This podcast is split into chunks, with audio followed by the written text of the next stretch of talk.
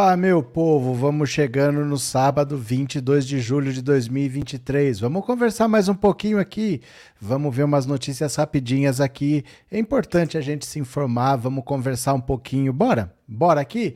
Paulo Guedes disse que não quer mais saber de política. Agora é passado, não conversa mais com o Bolsonaro, disse que se afastou. Interessante, né? Faz a desgraça que fez não organizou nada da economia brasileira, torrou reservas internacionais, 65 bilhões jogados no ralo. O Lula, em seis meses, já conseguiu economizar 22 bilhões, vai tentar recompor as nossas reservas agora, mas agora ele diz que cansou, que não quer mais saber, e a gente que pague a conta. É assim que funciona, né? Quatro anos de Paulo Guedes, legado zero. Quem está aqui pela primeira vez, se inscreva no canal. Se você já é inscrito, mande seu super chat, seu super sticker, torne-se membro e no final eu vou ver o Pix, tá? Teve uns deputados e senadores patéticos que foram para Nova York quando deveriam ter ido para a Suíça. Erraram o endereço da ONU. Acredite ou não. Ai, meu Deus do céu, é cada uma que eu tenho que ver. Deixa eu pegar aqui, ó. Eu acho que eu tenho uma notícia aqui. Opa, cadê? Ah, tá aqui, tá só. Tá aqui, pronto. Aqui, pronto, já tá tudo certinho. Bora, vamos ler notícias? Vem comigo, eu vou compartilhar a tela, vocês vêm? Venham para cá, ó, venham, venham, venham. Paulo Guedes se afasta de Bolsonaro, curte o Rio de Janeiro e diz que política ficou para trás. Parece que ele está cheio de proposta e é ele que não quer voltar, né? O ex-ministro da Economia Paulo Guedes não quer mais saber de política. Em conversas com antigos auxiliares e amigos, o posto Ipiranga de Jair Bolsonaro tem avisado que tem um senso de dever cumprido na vida pública. Com diversos convites para atuar como consultor e alguns contratos de trabalho já acertados, Guedes tem dito que está realizado de voltar à iniciativa privada e entusiasmado com planos para o futuro. Desde que deixou Brasília pouco antes do fim do ano passado, Guedes voltou a morar em seu apartamento no Leblon e tenta adotar uma rotina longe dos holofotes. Escolhe mesas mais reservadas nos restaurantes tradicionais da cidade e muitas vezes trabalha de casa todos os dias de manhã, caminha pela orla até Ipanema e costuma interagir com trabalhadores e moradores da região. Não é raro senhoras e senhores da elite carioca pedirem fotos com o ministro, mas também alguns trabalhadores das barracas de praia fazem elogios ao ministro. Há algumas semanas, segundo apurou a coluna, na caminhada matinal, o ex-ministro teve que reagir a uma eleitora de Lula que, vindo na sua direção, o provocou fazendo o gesto da letra L com a mão. Segundo presentes, Guedes titubeou, mas reagiu com certa ironia e respondeu: Ué, o amor venceu o ódio, não é? No teu nariz, né? É com esse espírito de deixar a política para trás que Guedes tem tocado a vida. Aos 73 anos, diz que ainda encontra diz a quem encontra que tem a consciência tranquila de que fez o melhor que podia, é, o melhor que podia. O ex-ministro também se declara revigorado e tem dito que o Brasil é uma grande nação e que os governos são passageiros. Nos seis meses que cumpriu a quarentena, Guedes falou apenas duas vezes com Bolsonaro, uma pessoalmente, num encontro que contou com a presença do governador de São Paulo, Tarcísio de Freitas, na sede do governo paulista. Essas pessoas do governo Bolsonaro todas caíram cairão na irrelevância. Todas serão esquecidas. Ninguém vai lembrar daqui a pouco quem que passou no ministério daqui e o ministério dali. É um bando de gente medíocre, sem capacidade, vão todos cair na lata do lixo da irrelevância. O Paulo Guedes é só um deles, né? Cadê vocês aqui? É, Aline, não sabia que Guedes e o Bozo se separaram. Você vê que coisa triste? Eu fiquei triste também. Maria José, mora entre Ipanema e Leblon. Diz aí, né? Não sabia. Darley, boa noite, boa noite, bem-vindo. Vamos chegando. Janete, boa noite. Isso. Márcio, esses bandoleiros não tinham nenhum compromisso com o país e nem com a população brasileira. Todos os bolso, bolsomínios, bolsoloides, milicianos e patriotas são picaretas. José Marcelino, boa noite. Vamos chegando, meu caro. Vocês estão dando like? Vocês estão dando likezinho? Patrícia, Paulo Guedes tem horror a empregadas domésticas também. Professor JB, o inelegível está falando que tem bala de prata para anular a eleição presidencial. Até quando vamos ouvir tanta besteira? Para sempre. Vamos ouvir para sempre. O bolsonarismo é uma doença sem cura. E ele vive disso, de ficar falando coisas para ficar atiçando a gadaiada. Nós vamos ouvir isso para sempre. Isso daí não tem fim. Não esperem um fim disso. Isso não vai acabar. Isso não vai acabar. Simplesmente. Não vai acabar. Isso é esse inferno é para sempre. Joaquim, qual o nome da música que o senhor usou no começo das lives? Que música? Com aquela boa noite? Chama Oitavo Anjo. Oita... Gente, quando vocês quiserem descobrir alguma coisa, é muito fácil. A música, quando começa assim, boa noite, senhoras e senhores, você está no YouTube. Vai lá e escreve, boa noite, senhoras e senhores, aparece para você. É sempre assim, é sempre fácil assim. Ele já tenta adivinhar o que, que você está procurando. Chama Oitavo Anjo, mas se você escrever Boa Noite, Senhoras e Senhores, aparece a música já. Valeu? Cadê? É, Tânia, é 509E, o grupo, 509E. Tânia, Paulo Guedes está montado na grana, não tá nem aí. Ah, e também com 70 e tantos anos, montado no dinheiro, e já foi ministro da Economia também, agora é só pagar para assinar um papel ou outro ali né? É, José Norberto, boa noite. O Paulo Guedes cumpriu sua missão. Encher o bolso de dinheiro deveria ser investigado, mas acho difícil, pois faz parte da Faria Lima. Não, não é nem isso que é fácil ou que é difícil. É porque tem uma coisa. É assim: você investiga por um crime. Não necessariamente o que você acha que é um crime é um crime. Está escrito lá no Código Penal que é crime? Precisa ver se é crime por mais que seja lesivo. As coisas lesivas não necessariamente são crimes. Então, por exemplo, se o meu carro vale X e eu vendo pela metade, é crime. Você entende? Então, se ele vendeu a refinaria pela metade do preço, é crime. Não é porque uma coisa é lesiva que normalmente que ela necessariamente é um crime. Entendeu? Então, muitos dos prejuízos que ele causou vão ficar por isso mesmo, porque foi dado a ele poder de fazer algumas coisas. O que, que a gente vai fazer? Infelizmente, nem tudo que é lesivo é crime, né? Cadê? Cadê? HPD. O melhor que ele pensou que tinha feito foi a ideia de resto de comida dos restaurantes. Bora para mais uma, bora para mais uma aqui, ó. Senador bolsonarista que errou a sede da ONU ataca jornalista e recebe sugestão inusitada. Olha isso. Os caras foram para a ONU e acharam que era só ir lá em Nova York. Mas não é em Nova York, é na Suíça. Dá uma olhada aqui, ó. Olha os tontos aqui, ó. O Magno Malta, Girão, ó. Um dos mais ferrenhos defensores do legado de Jair Bolsonaro no Congresso, o senador Eduardo Girão, atacou a jornalista Bela Megali do jornal O Globo ao se justificar de forma estapafúrdia por ter errado a sede da ONU, onde iria protocolar uma denúncia de violação de direitos humanos contra o ministro Alexandre de Moraes do STF pelo tratamento dado aos golpistas presos pelo 8 de janeiro. Girão e um grupo de parlamentares bolsonaristas foi à sede da ONU em Nova York, nos Estados Unidos, levar a denúncia. No entanto, os relatórios de violação de direitos humanos são recebidos pelo escritório da organização que fica em Genebra, na Suíça. O erro de continente de bolsonarista foi divulgado primeiramente pela jornalista Bela Megali, que virou alvo de ataque do senador. Nota maldosa e equivocada. Nossa comitiva cumpriu o procedimento de dar ciência ao embaixador, representante do Brasil na ONU. E esse escritório fica na ONU, e esse escritório fica na ONU, fica em Nova York. Talvez a repórter não saiba, mas não é preciso ir a Genebra para enviar petições ao Comitê de Direitos Humanos. O processo é feito online, tuitou Girão. A resposta do senador deu margem para que os internautas fizessem então uma sugestão. Se não precisa ir para Genebra por ser online, por que precisa ir para Nova York? Meu Deus do céu, olha aqui, ó.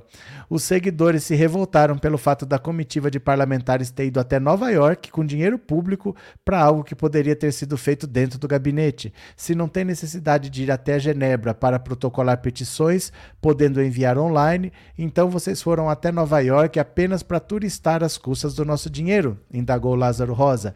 Girão respondeu dizendo que não foi gasto um centavo de verba pública, sem detalhar, no entanto, de onde veio o dinheiro para arcar com as despesas da viagem. Olha aqui, ó. Olha só. Ai, meu Deus do céu. Gente, eles não sabem para onde eles têm que ir. É essa. Tem, tem uma outra matéria que é pior. Tem uma outra matéria que é pior sobre isso. Que explica mais claramente a aberração, que é isso. Como o bolsonarismo é formado de gente idiota. Como é formado de gente incapaz, como é formado de gente incompetente. Porque a ONU tem vários escritórios. Cada um tem uma função específica. Então, se você quiser falar com o Conselho de Segurança da ONU, aí é em Nova York. Essa parte de direitos humanos é na Suíça. A outra de crimes contra a humanidade é na Holanda, é em Haia. São escritórios diferentes, cada um tem uma finalidade. E eles pegaram um avião, o Magno Malta, o Marcel Van Hatten, o Girão, foram até Nova York levar esse pedido de protocolar essa denúncia de que o Xandão está tá, não está respeitando os direitos humanos dos golpistas lá, e levaram até Nova York, mas era na Suíça. Eles erraram de continente, assim. Era para estar tá de um lado do Oceano Atlântico, eles estavam do outro lado do Oceano Atlântico. É inacreditável que gente incapaz, que gente burra, que gente lesada, que gente idiota, né? Cadê? Real? Maria Carolina, sério? Sério. Cadê? É, Rodrigo, o que aconteceu com o amor do posto Ipiranga? Acabou o amor, acabou o poder, acabou o amor, né? Miguel, boa noite, parabéns, admiro o seu trabalho. Obrigado, Miguel, abraço, viu? Um abraço, boa noite. Roseli, boa noite, meu povo feliz, boa noite. Cadê? José Marcelino, tem um vídeo do Paulo Guedes em uma reunião que ele chama Damares, Damares deixa o povo se... Tem, tem um monte. O Guedes tem umas frases bizarras. Tem umas frases bizarras mesmo. Tem um monte de coisa do Paulo Guedes. Márcia, ouviu em outro canal que bolsonarismo é doutrina dos fracassados. Quem ouviu? Quem ouviu? Antônio, Paulo Guedes paga 15 mil de condomínio no predinho onde mora aqui no Rio. Ah, que beleza. Antônio, boa noite, boa noite. Dá uma olhada aqui, ó. Dá uma olhada aqui. Leia aqui comigo, ó. Ida a continente errado mostra a ignorância bolsonarista em direitos humanos. Olha só. Olha só. Afinal, onde fica a ONU? Bom, depende do assunto que você pretende tratar. Caso seja um tema relacionado à paz mundial, o destino é Nova York e o Conselho de Segurança. Se a questão for drogas e crime, pegue um avião e vá para Viena. Se o assunto for justiça, Haia é o destino. Se a questão é moradia, o interessado deve se encaminhar para Nairobi. Já temas como cultura e educação, a sede fica em Paris. Mas se o assunto for a situação de pessoas detidas e a questão de direitos humanos, é uma obrigação ir até Genebra, na Suíça. Nos últimos dias, descobrimos que os senadores Eduardo Girão, Magno Malta, Carlos Portinho, juntamente com o deputado Marcel Van Hatten, foram até Nova York para entregar à ONU documentos assinados por 52 parlamentares bolsonaristas. O texto denuncia, entre aspas, uma suposta violação de direitos dos cerca de 200 extremistas que continuam presos e que atacaram a democracia brasileira em 8 de janeiro. A viagem, acima de tudo, revela o desconhecimento e a ignorância do grupo em relação aos direitos humanos e à diplomacia brasileira. Como bem disse meu companheiro Chico Alves, esse avião passa na ONU? Bom, a realidade é que o Comitê de Direitos Humanos da ONU tem sua sede, seu escritório e seu staff no Palais Wilson, edifício à beira do Lago Le Mans, antiga sede da Liga das Nações. Sempre foi lá, nunca mudou ele implementa a Convenção Internacional dos Direitos Civis e Políticos. Apesar de um tratado ser de 1966, foram necessários mais 10 anos para que se para que ele entrasse em vigor e tivesse a ratificação de um número mínimo de governos para funcionar. Hoje, caso os bolsonaristas acertem o destino de sua denúncia, terão de esperar entre dois e cinco anos para que uma decisão seja tomada. Curiosamente, trata-se do mesmo órgão que examinou a petição entregue por Lula denunciando a parcialidade de Sérgio Moro. Anos depois da queixa e com Lula já solto, o órgão da ONU confirmou que o ex-juiz e atual senador cometeu irregularidades em seu comportamento. Olha, é inacreditável que eles não sabiam nem para onde eles tinham que ir. Simplesmente pegaram um avião e foram para Nova York. Aí bateram na porta da ONU lá, falaram: onde é que fica aqui o negócio de direitos humanos? Falaram, mas, mas não é aqui. É na Suíça. Como é que o cara vai sem saber para onde que tá indo, sem já ter nada combinado? Você tem que ter uma coisa já organizada. Você não chega lá para ver se tem alguém para atender, você tem que deixar um horário marcado, tal. Você tem que ter uma data para ser recebido, para você entregar. Eles simplesmente pegaram um avião e foram com o dinheiro público. Não sai do bolso deles. Foram passear em Nova York, mas o endereço que eles tinham que ir é na Suíça, né? Ivan, quero que eles se lasquem mais e todo mundo. Eles quem? Walter, não é lesado, eles querem é gastar dinheiro, mas ia gastar do mesmo jeito na Suíça. Ia gastar do mesmo jeito, não, não, é, não faz diferença. José Barros, obrigado pelo super sticker e obrigado por ser membro, viu? Muito obrigado. Obrigado também a Elaine, obrigado pelo super sticker e por ser membro. E Marleide, obrigado por se tornar membro, obrigado pelo apoio e pela confiança, viu? Seja muito bem-vinda. Obrigada, Marleide. Cadê quem mais?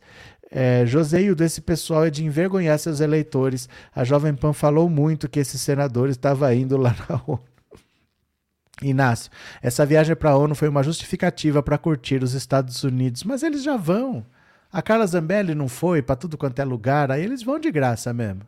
Eles vão, eles não precisam nem de desculpa. Eles simplesmente gastam, né? Eles vão gastando. Cadê? Will! Viva a ciência e a razão! É sério isso? Eles não acertaram nem a ONU. Esse pessoal foi, não foi para isso. Mais gastos altos de dinheiro público?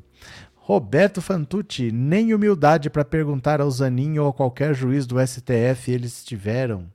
Antônio, Marcos Rogério e Jorginho Melo me parece que financiaram o golpe, coisa que será, coisa que não será novidade. Vai aparecer. Isso é questão de tempo. Fica tranquilo porque não é difícil encontrar. Del, eles querem lacrar, mas sempre acabam virando meme. Meme mesmo, né? Inácio, essa viagem é apenas para curtir os Estados Unidos. Fatos em filmadinha celular. Boa noite, mas precisava esse monte de gente para fazer uma denúncia? É passeio disfarçado. É, podia ter sido feito online. Podia ser feito online. E não vai dar em nada. E não vai dar em nada. Mas nem era lá, era na Suíça. Bora para mais uma, bora para mais uma. PSD expulsa investigado por hostilidade a Moraes em Roma.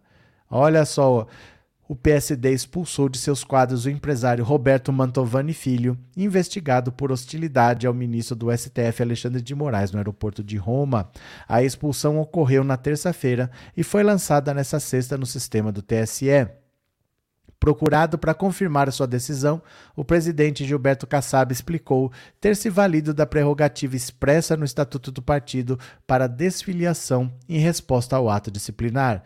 Embora o cancelamento automático seja facultado somente ao presidente do PSD, Kassab afirma ter consultado integrantes da executiva e lideranças partidárias para realizar o desligamento.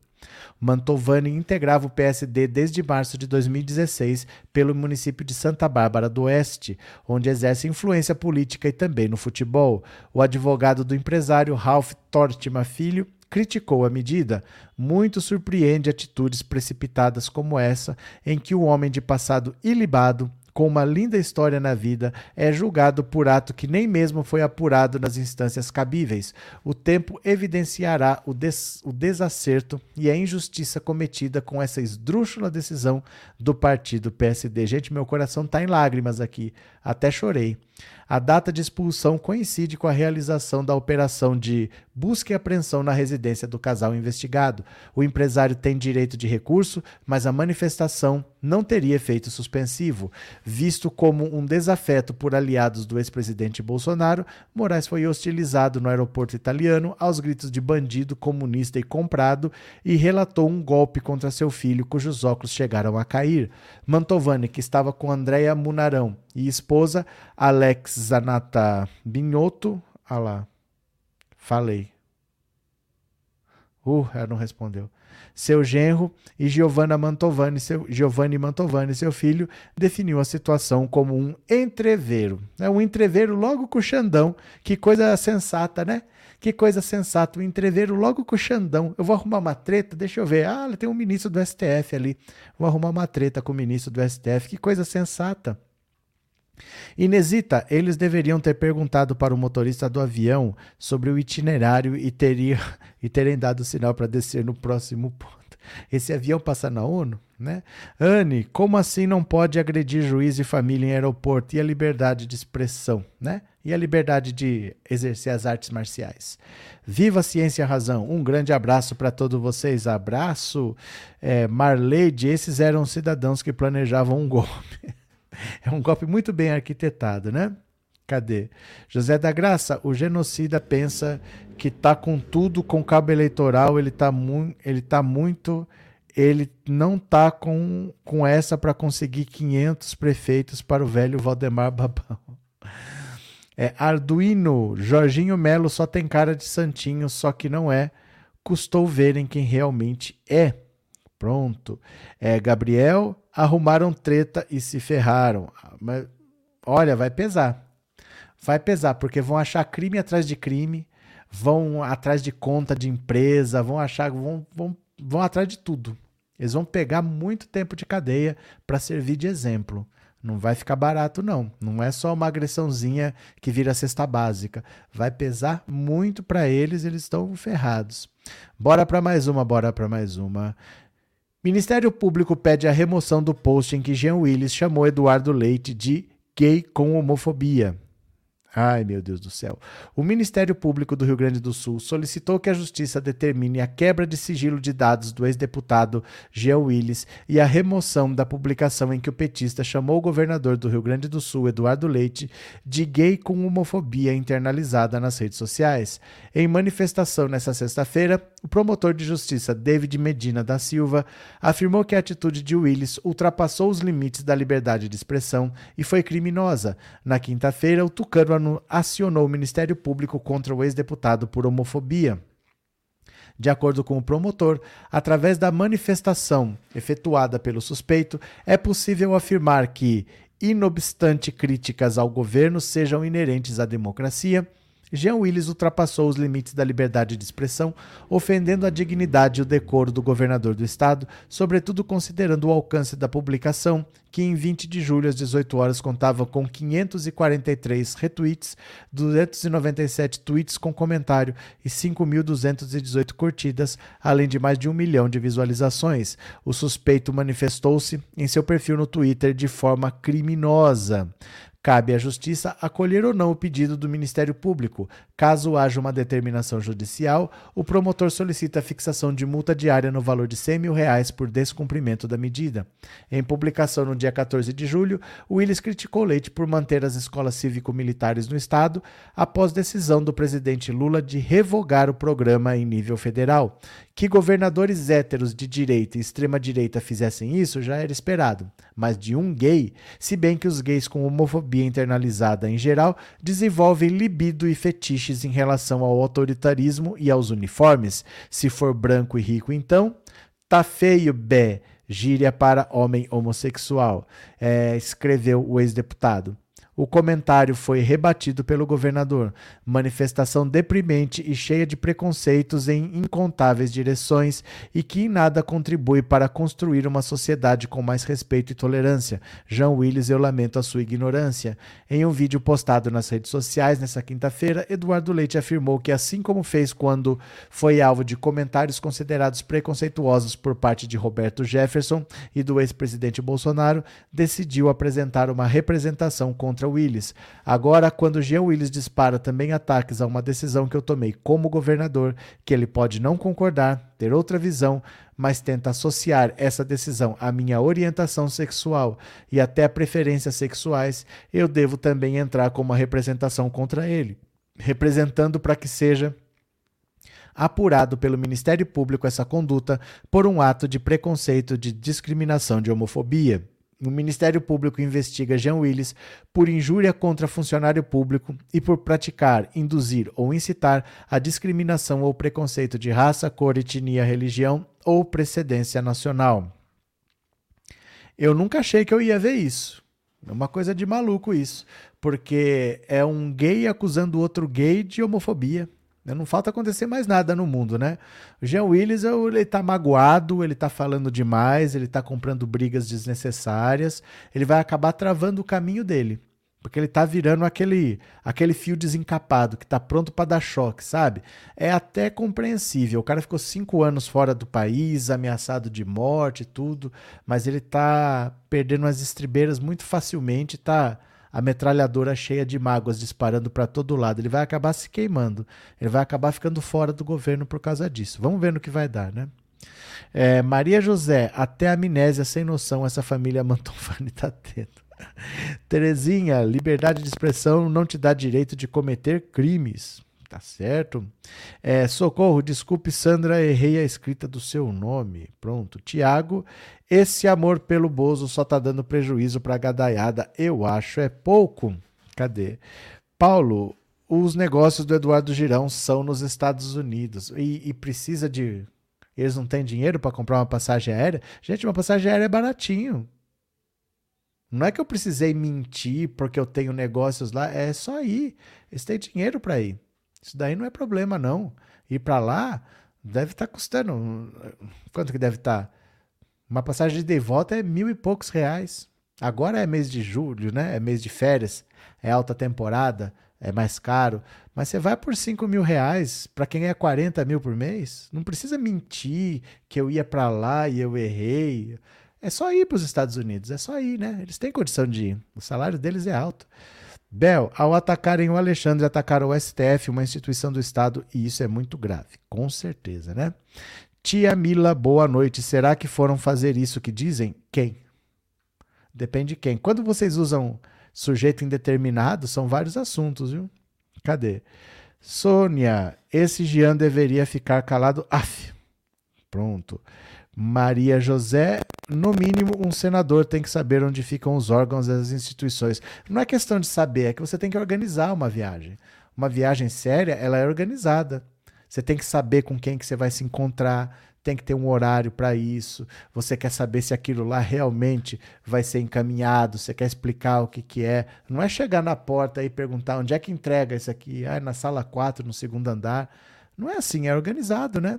Imagina assim, por exemplo, que eu fosse me encontrar com o diretor da, da Coca-Cola. Eu não ia chegar lá e falar onde é que é a sala do diretor da Coca-Cola. Né? Eu ia ter marcado um horário com a secretária, eu ia saber onde é que é, eu ia chegar com antecedência, tá tudo organizado. Eles nem, nem no continente certo eles estavam, né? Cadê? Moura, o Jean não mentiu, mas poderia ficar quieto. Mas a questão não é se ele mentiu. A questão é que você, a gente tem que ter responsabilidade com o que a gente fala. Gente, vocês precisam entender uma coisa, no geral, vocês precisam entender uma coisa. Não basta ter razão. As coisas têm que ter razão, mas elas também têm que ter uma conveniência. Será que é conveniente você falar aquilo? Não é só uma questão de ter razão. Não basta você estar certo. Você precisa ser conveniente, porque às vezes uma verdade naquele momento, ela não é conveniente. É melhor você segurar e soltar ela ali, que você ganha mais. Então, às vezes, você fica assim, ó, jogando. O Jean Willis virou uma metralhadora cheia de mágoas, está disparando para todo lado. Por mais que ele tenha razão, ele perde. Não é? Não tem por que ele fazer isso. Ele só vai perdendo. Ele, essa indicação dele para ser com já não vai sair mais, né? Cadê? Renato, isso pode impedir o G. Willis de participar do governo, já que o objetivo é ter uma postura mais conciliadora? Ah, não é que pode impedir. Impedir nada impede. Se o Lula quiser nomear, ele nomeia. Mas é difícil você comprar uma briga dessa à toa, porque não é esse fato. É o comportamento. E se ele ficar fazendo assim toda semana? Né? Não é o que aconteceu, mas e se toda semana tiver um negócio desse? Então você não pode chamar um cara para daqui duas semanas ter que demitir. Complicado, né? Antônio Martendal, como assinar o abaixo assinado do Fora Campus Neto? Não tenho a menor ideia. Nem sabia que tem um abaixo assinado desse. Nem sabia que tem. Não estava sabendo. Gabriel, boa noite. Novamente, Anne Carolina. Às vezes eu penso que devemos ter cuidado com as falas. Só às vezes você pensa nisso? Sônia, se continuar assim, vai ter que fugir do Brasil. Quem? Professor Elias, Jean foi muito feliz com isso, tudo que não precisamos nesse momento. É porque agora é, muita gente vai ser caçada na direita, muita gente vai ser presa, muita gente vai perder mandato, muita gente vai ter problema.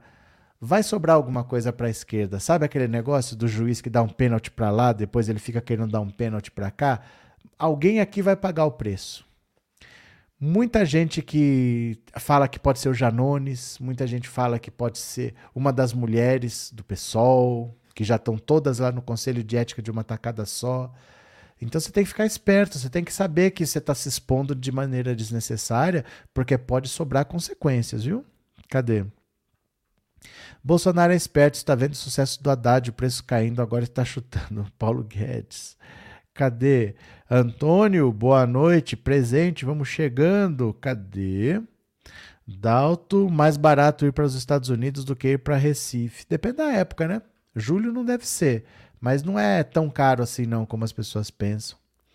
Cadê? Ricardo, doisão o melhor canal do YouTube. Valeu, grande abraço, Ricardo. Boa noite, obrigado. Sandra, paciência extrema só o Lula tem.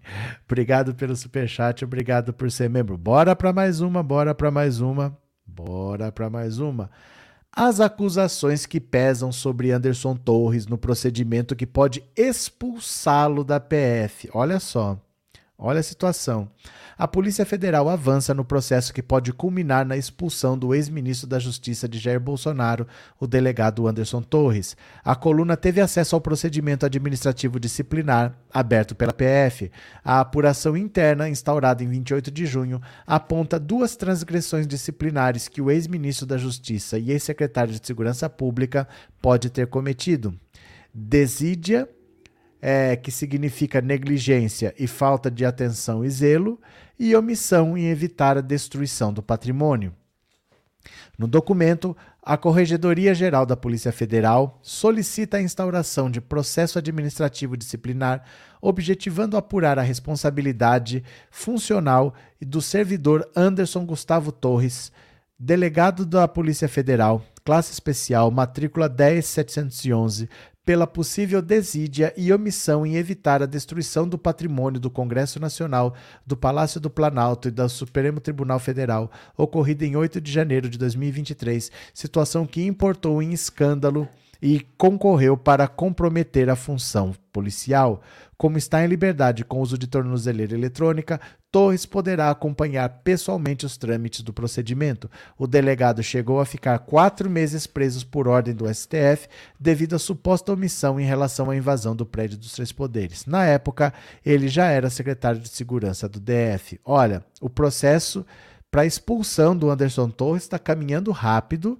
Ele já vai ter que devolver quatro meses de salário, que são os quatro meses em que ele ficou preso. Ele recebe 30 mil por mês. Ele vai ter que devolver 120 mil reais. É, pesa, pesa, dói no bolso. E ele vai ser expulso da Polícia Federal também. E assim, ele estava para aposentar, viu? Ele estava para aposentar, porque eles têm os benefícios tal. Mesmo com uma idade baixa, ele estava perto já de se aposentar. E ele vai jogar tudo no lixo agora. Vai, vai, trabalhar com o que ele quiser depois de sair da cadeia. Mas ele vai ser expulso da Polícia Federal, sim. Cadê? É, Tiago, para Bolsonaro as pessoas são iguais copos descartáveis. Usou descartou. Maria Cleonice, que coisa, dois gays agora trocando farpas. Socorro. Esse pessoal, se esse pessoal for mesmo preso, o Congresso ficará mais à esquerda? Ah, não, é muito pouca gente. Não vão, não vão prender 200 deputados. Vão prender talvez 5, numa 10, não sei, mas não é uma coisa que desequilibre, que vai fazer ir para a esquerda ou para a direita, porque teria que prender uns 200, né? Porque tem 500, a esquerda tem 125. Para a esquerda ficar relevante lá, você vai ter que colocar muita gente. E assim, é, quando, por exemplo, vamos dizer que a Carla Zambelli seja caçada, vai entrar outra do PL, vai entrar um suplente do PL, vai entrar outra pessoa de direita no lugar também. Então deixa de ter uma bolsonarista radical, mas não vai para a esquerda. Vai entrar um outro de direita, que é o suplente do PL, né? Então, assim, não deve ser um número tão grande, não vão ser 300 pessoas que vão ser presas, mas mesmo quem entrar vai ser de direita também. Vai ser um talvez um bolsonarista não radical, seja só alguém de direita, mas não é de esquerda, né? Para fazer ir para a esquerda, eu acho que não. Acho que isso aí vai ser difícil para o Lula de qualquer jeito, viu? Cadê? Antônio, não tinha porquê o leite ter feito o que fez, simples assim. Maria, Maria Mendes, infelizmente, vai virar milicianos. Quem, gente? Vocês falam com um sujeito oculto. Quem vai virar miliciano? Socorro, saudade da Inês Nascimento. Tomara que ela esteja bem. É, Patrícia, Anderson Torres perdendo o cargo é pouco, mas já é um começo. Não, mas não é o começo, é, é parte do processo. Parte do processo. Tem várias coisas. Tem a via eleitoral, tem a via criminal, tem a via administrativa. É parte do processo. A parte administrativa é ele devolver o salário enquanto ele estava preso e ele ser expulso da Polícia Federal. Isso é a parte administrativa como um funcionário da Polícia Federal. Ele vai ser expulso. A parte criminal é outra coisa, não é o começo. Porque são, são caminhadas diferentes, entendeu? Se foi nessa direção, é uma coisa. Isso aqui é outra coisa, a parte criminal. Então tudo está andando e está tudo indo para cima dele. É assim que é bom. É, Adair, boa noite. Boa noite. Bora para mais uma.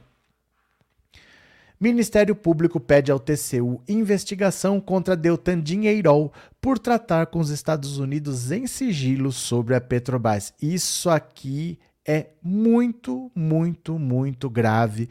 Isso aqui vai levar esse cidadão para cadeia. É muito grave. O Ministério Público, junto ao Tribunal de Contas da União, pediu à Corte a abertura de uma apuração sobre os supostos indícios de irregularidades praticadas por Deltan Dinheirol durante o período em que o ex-procurador chefiou a Lava Jato em Curitiba. A solicitação se baseia na revelação de que Deltan negociou com autoridades dos Estados Unidos em sigilo um acordo para dividir o montante que seria cobrado da Petrobras em multas e penalidades no âmbito da operação. A negociação ocorreu por meio de conversas entre procuradores brasileiros e suíços via Telegram, conforme matéria publicada no dia 20 por Jamil Chad e Leandro Demore. A peça apresentada ao TCU é assinada pelo subprocurador-geral Lucas Rocha Furtado, que menciona também o histórico de má atuação dos componentes da Operação Lava Jato. Não é de hoje que me causam surpresa as evidências, as, evi as indevidas ingerências de procuradores da Lava Jato realizarem na operação.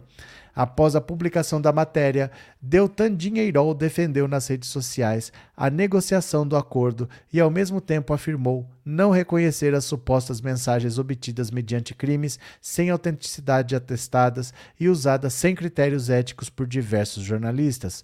As mensagens compõem os arquivos apreendidos pela Polícia Federal no curso da Operação Spoofing, que investigou a invasão dos celulares dos procuradores. O material deu origem à série de reportagens conhecidas como Vaza Jato. Os diálogos revelados nessa semana remetem a janeiro e fevereiro de 2016. Naquela oportunidade, procuradores do Brasil e da Suíça julgavam importante o envolvimento dos Estados Unidos nos acordos sobre a Petrobras. Em nenhum momento Conforme as mensagens divulgadas, os procuradores citaram a CGU, órgão competente para casos desse tipo. Em 2018, a Petrobras fechou um acordo nos Estados Unidos por meio do qual pagaria uma multa de 853 milhões de dólares para não ser processada. Do total, 80% voltou para o Brasil. O pagamento desse montante foi peça-chave para o fundo privado que a Lava Jato tentou colocar de pé, mas foi barrada por decisão do ministro Alexandre de Moraes. Não é possível aceitar que gestores públicos atuem de forma orientativa, visando driblar entendimentos jurídicos do nosso país, tampouco se valer de artifícios para se esquivar pessoalmente de sanções aplicadas. Na lista de pedidos à corte, o subprocurador-geral defende defende o envio de uma cópia da representação à OEA, especialmente ante a necessidade de diálogo político e cooperação com a justiça norte-americanas. Olha, para quem não está por dentro do que o Dallagnol fez, eles praticamente fizeram o seguinte. Eles estavam investigando a corrupção da Petrobras, era isso a Operação Lava Jato. E você tem que investigar na Suíça, porque muita gente que rouba põe o dinheiro num banco da Suíça. Então é comum a colaboração entre a investigação do Ministério Público do Brasil com o Ministério Público da Suíça. Aí eles tiveram uma ideia. Quem sabe se a gente envolvesse os americanos, a gente não conseguia ganhar alguma coisa, porque a justiça americana ia fazer assim. Eles iam dizer que a Petrobras era uma empresa corrupta, só que ela opera na bolsa de valores lá nos Estados Unidos. Então eles iam dizer: a Petrobras cometeu crime aqui também. Para não processar, eles cobram 850 milhões de dólares da Petrobras. Aí a Petrobras aceita pagar 850 milhões para não ser processada. E esse dinheiro, milagrosamente, os americanos cobraram, mas não quiseram receber. Falaram: não, não precisa mandar a multa para cá, não. O dinheiro pode ficar aí no Brasil. Desde que não volte para Petrobras, vocês podem fazer o que vocês quiserem. Aí o Dallagnol vai lá e cria um fundo para gerir esse dinheiro, porque isso aí é, é comum. Isso acontece. Então, por exemplo, tá vindo um dinheiro do. Eu achei uma conta lá na Suíça. Eu trago aqui para o Brasil. O que, que faz com esse dinheiro? Que que Onde que vai? Porque vai ficar num banco? Mas vai ficar onde? Vai ficar numa conta corrente? Vai ficar numa poupança? Vai ficar num fundo? Vai... O que, vai fazer com esse dinheiro? Alguém tem que decidir. Aí você forma um fundo e esse fundo administra esse dinheiro até que seja dada uma destinação para ele. O Dallagnol queria ele administrar. Era mais ou menos 2 bilhões e meio de reais. E o objetivo deles era fazer é, fundo eleitoral com isso daí. Era usar esse dinheiro para eleger um senador por estado e eles queriam ter na mão deles um terço do Senado nas últimas eleições. O Gilmar Mendes desancou a xingar o, o Dallagnol, falando o Dallagnol queria fazer com esse dinheiro da Petrobras um fundo eleitoral. Imagina o poder que essa gente ia ter com 2 bilhões e meio. É sempre bom ouvir o Gilmar Mendes descascando o Dallagnol. Deixa eu procurar o vídeo aqui rapidinho. Pera aí. Deixa eu pegar aqui, ó. Quer ver? Ó?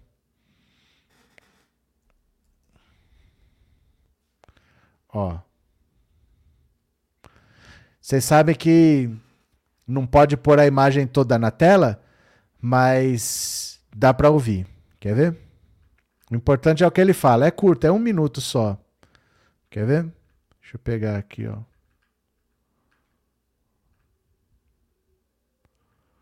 Pera lá, deixa eu achar aqui.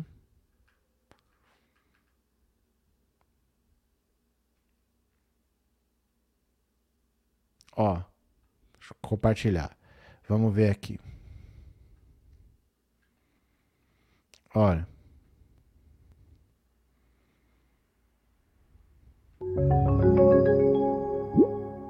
Hoje se sabe de maneira muito clara, e o Intercept está aí para confirmar e nunca foi desmentido, que usava-se a prisão provisória como elemento de tortura. Custa-me dizer isto no plenário, mas era instrumento de tortura. E quem defende tortura não pode ter assento na Corte Constitucional. O uso da prisão provisória era com essa finalidade. E isto aparece hoje, ministro Fux, nessas declarações do Intercept. Feitas por gente como Dallagnol, feitas por gente como Moro. Combater crime sem cometer crimes. E antes nós não sabíamos ainda da investigação relativa ao à Fundação Dallagnol, que teria um fundo de 2,2 bi. Nós não sabíamos. E 1,2 bi iria para o doutor Carvalhosa, para os clientes do doutor Carvalhosa. Tem mais aqui, quer ver? Deixa eu pegar aqui, deixa eu ver se eu acho. Deixa eu ver aqui onde é que tá. Quer ver? Pera aí, deixa eu procurar aqui. Tem, tem mais coisa aqui.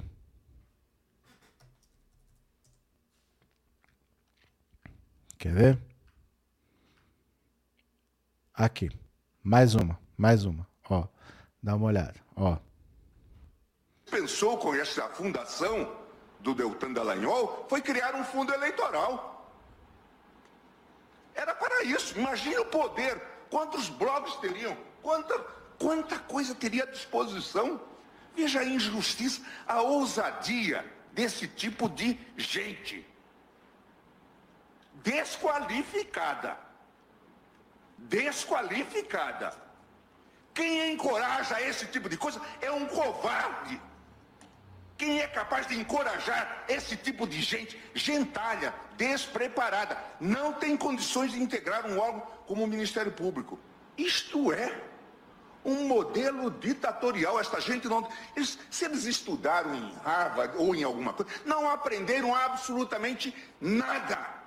São uns cretinos. Não sabem o que é processo civilizatório. Não sabem o que é processo. Gilmar Mendes estava louco com essa história, porque o, o Moro e o Dallagnol queriam pegar 2 bilhões e meio de reais para eles. Eles combinavam com os americanos que aplicavam multas na Petrobras e mandavam o dinheiro para cá para ficar para eles. É uma maravilha, né? Isso vai dar uma cadeia braba. Ele está desesperado. O Dallagnol está desesperado. Cadê? Cadê vocês aqui? We Wallace. Neuza, principalmente em muitos interiores. O que aconteceu? Neuza, se a pessoa tiver bom coração, pode chamar os bombeiros para fazer o resgate. Tem gente ruim que mata. Do que será que vocês estão falando? Wallace, essa lava-jato mostrou-se ao longo do tempo que era uma farsa. Falei aqui em casa desde 2014. O objetivo era pegar o Lula e não deu outra. Cadê? É... Suzane. Anne tem que ter com Jataraca, uma picada dela é a Deus. Jararaca, uma picada dela é a Deus. Patrícia, o Deltan Dinheirol tentou justificar o injustificável. É, porque o que ele fez é completamente errado. Isso tudo pode acontecer, mas não é assim que acontece. Se vem um dinheiro, você pode formar um fundo para gerir. Só que esse fundo é, é, difícil, ele tem que ter todas as regras descritas. Normalmente leva um ano para criar. O dele foi criado em 24 horas. Sabe? Umas coisas muito estranhas assim. É... Ele pegar esse dinheiro todo para prestar contas para quem? Ninguém sabe. Quem aprovou foi aquela Gabriela Hart. Tudo deles ali mesmo. Tudo deles ali. Né? Vamos ver aqui mais uma? Deixa eu compartilhar a tela. Pera lá. Vamos ver mais uma. Venham para cá. Pronto. A misteriosa mansão inacabada do advogado de Bolsonaro em Brasília. Olha que situação, Frederic Wassef. Frederic Wassef está construindo uma mansão em Brasília, dá uma olhada. Nos primeiros meses do ano passado, o notório Frederic Wassef comprou uma casa em um condomínio no setor de mansões Dom Bosco, uma das mais exclusivas áreas do Lago Sul de Brasília. Pagou, de acordo com os registros oficiais, 3,7 milhões. Pouco depois, iniciou uma mega reforma no imóvel, construído sobre um terreno de 2.500 metros quadrados de área. Para tanto, contratou uma construtora especializada em executar projetos de luxo que pôs no canteiro de obras algumas dezenas de trabalhadores. Olha só, dezenas de trabalhadores. As visitas de Wassef, advogado do então Bolsonaro, e o ritmo frenético da reforma chamavam a atenção. Não demorou para o assunto virar febre entre os vizinhos e também entre os empregados dos vizinhos. Não faltavam especulações. A principal delas dizia respeito a quem moraria na casa assim que ela ficasse pronta. Vamos ver aqui algumas fotos, ó. Olha a casa. Olha só. Comprou uma casa no, no esqueleto e começou a mexer, mexer, mexer, mexer, mexer, mexer, mexer. Era ano eleitoral e com o cenário traçado pelas pesquisas apontava para a derrota de Bolsonaro, havia quem achasse que a mansão estava sendo construída para abrigá-lo no período pós-Planalto. A casa comprada por Wassef era antiga, a reforma iniciada por ele logo após a aquisição milionária pretendia torná-la mais luxuosa, mais ampla e com linhas mais modernas. O projeto incluía, por exemplo, uma área de lazer nova em folha. Já no final do ano passado, depois das eleições sacramentarem o fim da era Bolsonaro na presidência, a reforma foi interrompida. O movimento no canteiro, que parecia de formigueiro de tão grande que era o número de trabalhadores, de repente parou. A obra está estacionada até hoje. Na última quinta-feira, havia apenas um funcionário por lá, fazendo as vezes de vigia. O mistério em torno da mansão inacabada continua e as respostas do próprio Wassef a ser indagado sobre o tema contribuem para isso. A coluna, o ACF primeiro negou que a casa seja dele, embora os registros de cartório atestem a propriedade. Não, estão te falando besteira. Eu estou no meio de uma reunião aqui agora, não posso falar, tá bom? Tá aqui, ó. Compre e venda quem comprou Frederic Wassef. Depois, em novo contato, o advogado seguiu na mesma toada. Presta atenção, não vou me manifestar sobre nada. Só te digo, estou sendo vítima de uma grande armação de mais um crime da minha vida. Mais tarde, por mensagem, ele deu outra resposta, desta vez admitindo ser o dono da propriedade. Meu cliente Jair Bolsonaro nem sabe da existência desse imóvel, não tem nada a ver com esse imóvel, não vai morar nesse imóvel. Ali será meu novo escritório de advocacia. O Asef disse ainda que as obras foram paralisadas em razão de problemas problemas técnicos. Tá mais do que na cara que essa casa era do Bolsonaro, como a casa do Flávio, outra mansão, e que eles estavam construindo provavelmente aquilo com dinheiro público, com dinheiro de corrupção, com dinheiro roubado, mas como ele perdeu a eleição e secou a fonte, a obra parou. Então o Asif que estava falando que, que não era dele, que não era dele, que não era dele, de repente ele descobriu que a casa era dele para ele não incriminar o Bolsonaro.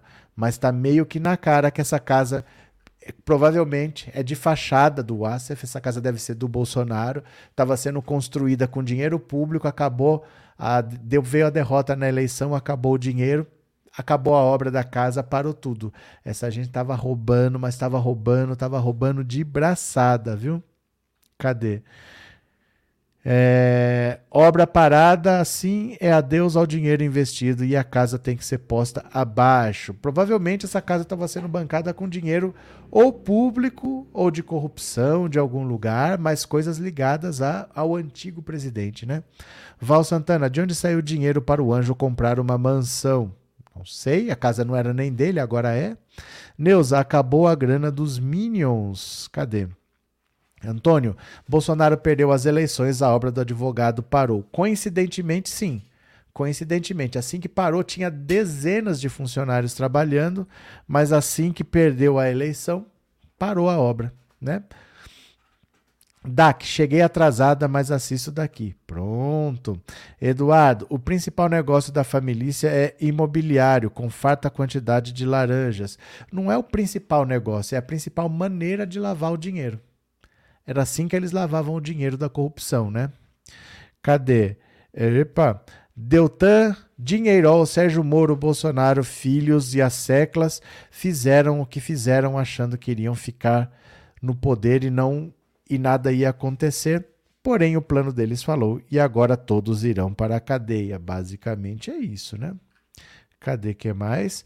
Sônia, a obra vai criar limo. Já, já tinha limo, né? A obra já tinha lima, eles estavam renovando, que é uma casa antiga, mas pelo jeito parou. Vamos ver aqui, meu povo, quem colaborou com o Pix. Vamos ver quem colaborou com o Pix. Bora, bora, bora.